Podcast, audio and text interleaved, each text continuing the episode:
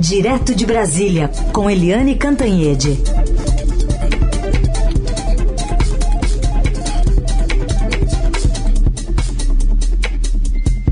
Oi, Eliane, bom dia. Eliane, bom dia. Bom dia, Raíssa e Carolina, ouvintes. Ontem, mais de 1.400 pessoas morreram no Brasil com, com Covid-19.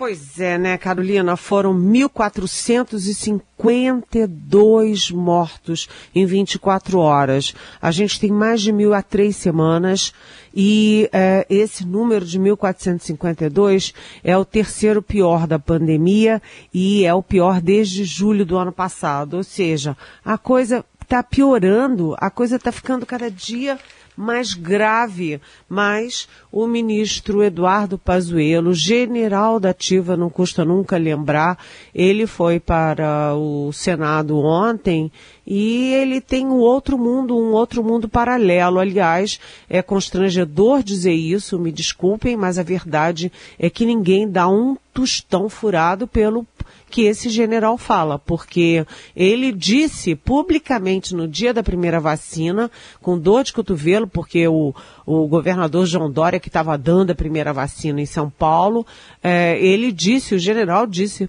é, para todo mundo ouvir que o governo federal tinha pago todas as etapas da Coronavac, a pesquisa, o desenvolvimento, a fabricação, a importação, e não é verdade isso. O Dória olhou, foi para a televisão de novo e disse, eu estou estupefato. Ele não era verdade. Além disso, o general inventa cronogramas da cabeça dele, né? Vai vacinar, vai vacinar em fevereiro, depois em março, depois em dezembro, depois em janeiro. É uma confusão danada. E agora ele se comprometeu diante dos senadores de que toda a população brasileira será vacinada em 2021, ou seja, toda a população acima de 18 anos habilitada a se vacinar. Né? Metade até meados do ano e o resto até dezembro. Gente, é, sabe, é uma confusão isso, né? É uma confusão e aí é que tá. Ele estava, é, ele estava é, ali exatamente para tentar dissuadir os senadores de ter uma CPI da pandemia.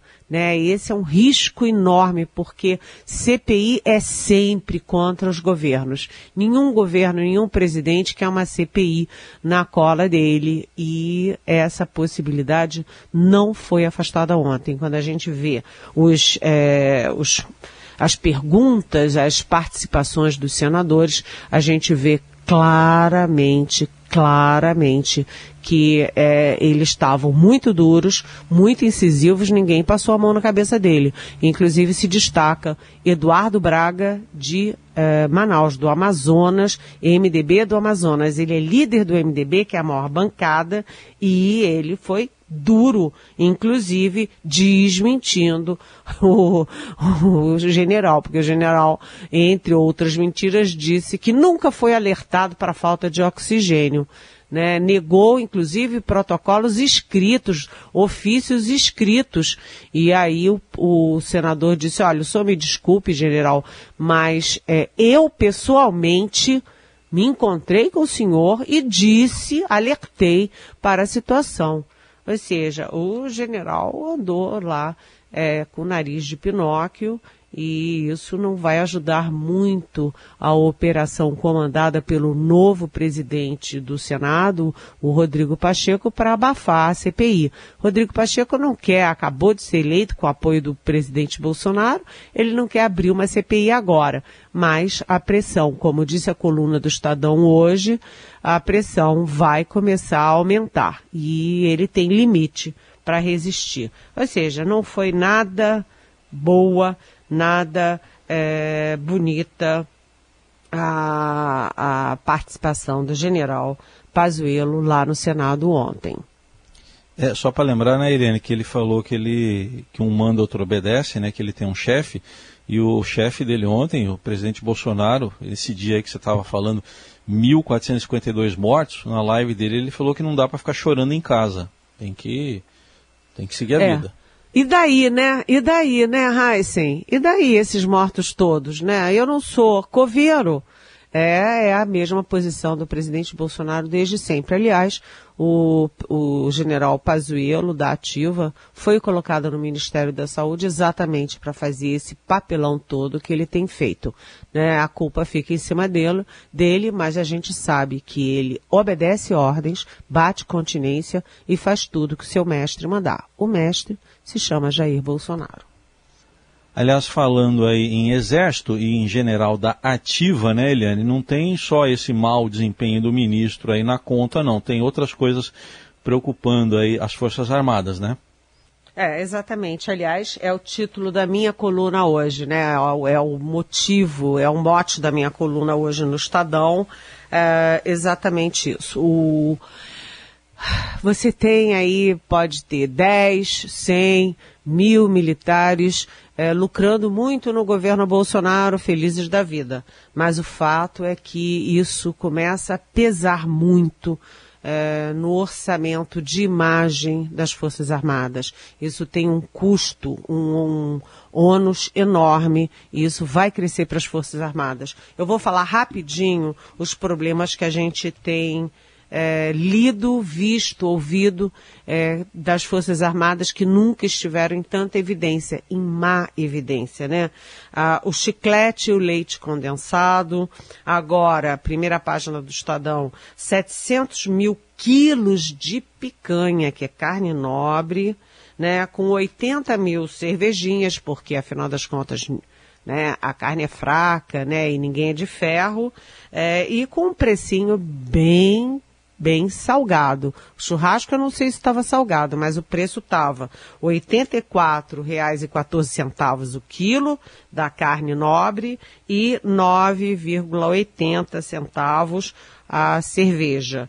E também, uh, ontem o UOL deu uma notícia que é muito chata, muito preocupante, porque 72% dos leitos dos hospitais da Aeronáutica e do Exército no Amazonas estão bloqueados e vazios para a eventualidade de militares precisarem deles. Ou seja, o Estado está exportando pacientes para outros estados e para o Distrito Federal porque não tem leito, não tem nada, mas é, os leitos dos militares estão lá, limpinhos e vazios, esperando, eventualmente, se um dia acontecer, eles ocuparem.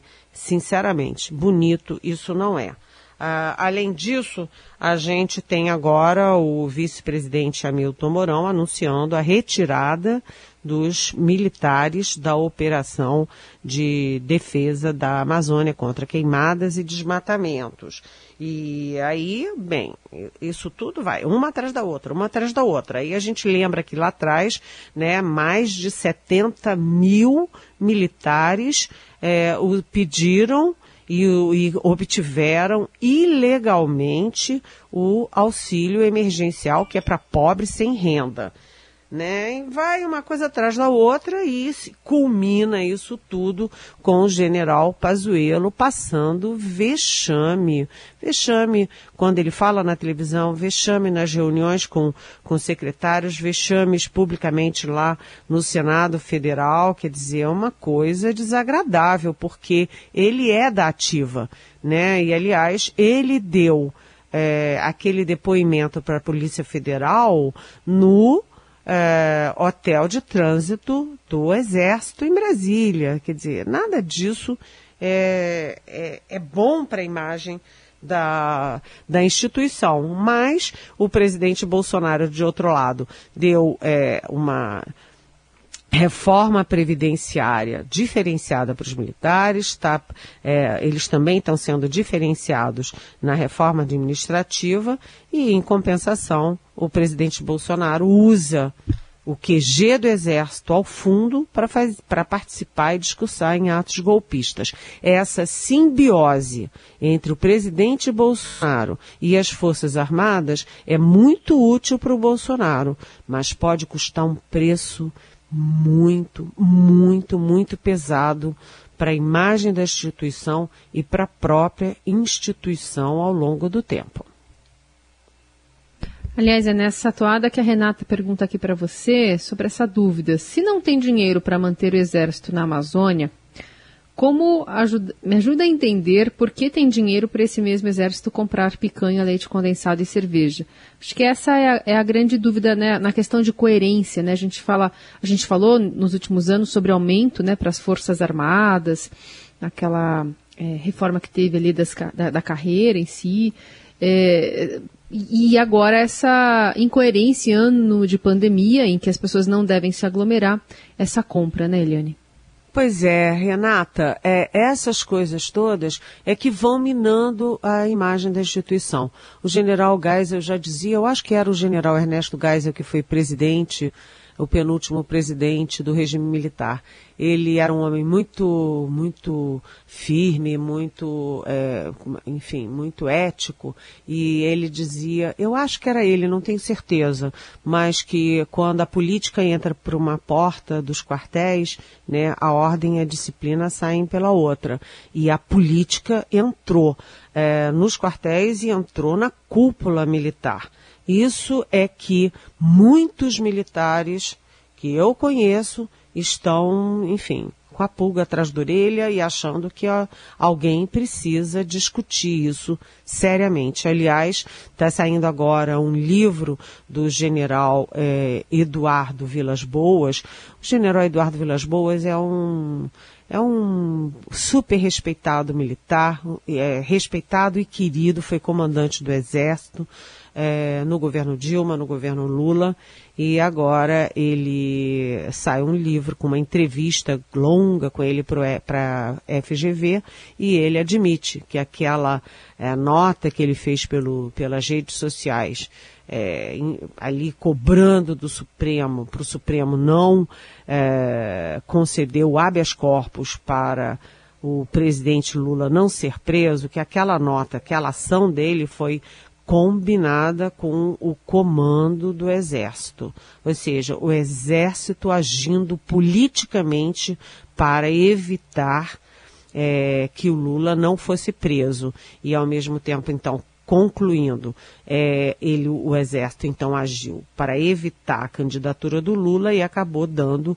a uh, vitória para o Bolsonaro, que é um capitão insubordinado e que agora está com o exército no bolso. E isso tudo é muito, muito preocupante e é uma reflexão para a sociedade civil e sociedade militar fazerem em conjunto. Bom, Helene, agora saíram alguns contornos do que pode vir a ser a volta do auxílio emergencial? É, exatamente. O a gente estava trabalhando com a ideia de ser via PEC emergencial, mas é, reportagem do Estadão hoje diz que dá uma, um contorno mais sólido nisso, dizendo que serão quatro parcelas de 250 reais e com um custo total de cerca de 30 bilhões. Na verdade, o Ministério da Economia trabalhava com duas parcelas de 200 a, 200 a 250 reais com um custo total de é, 20 bilhões.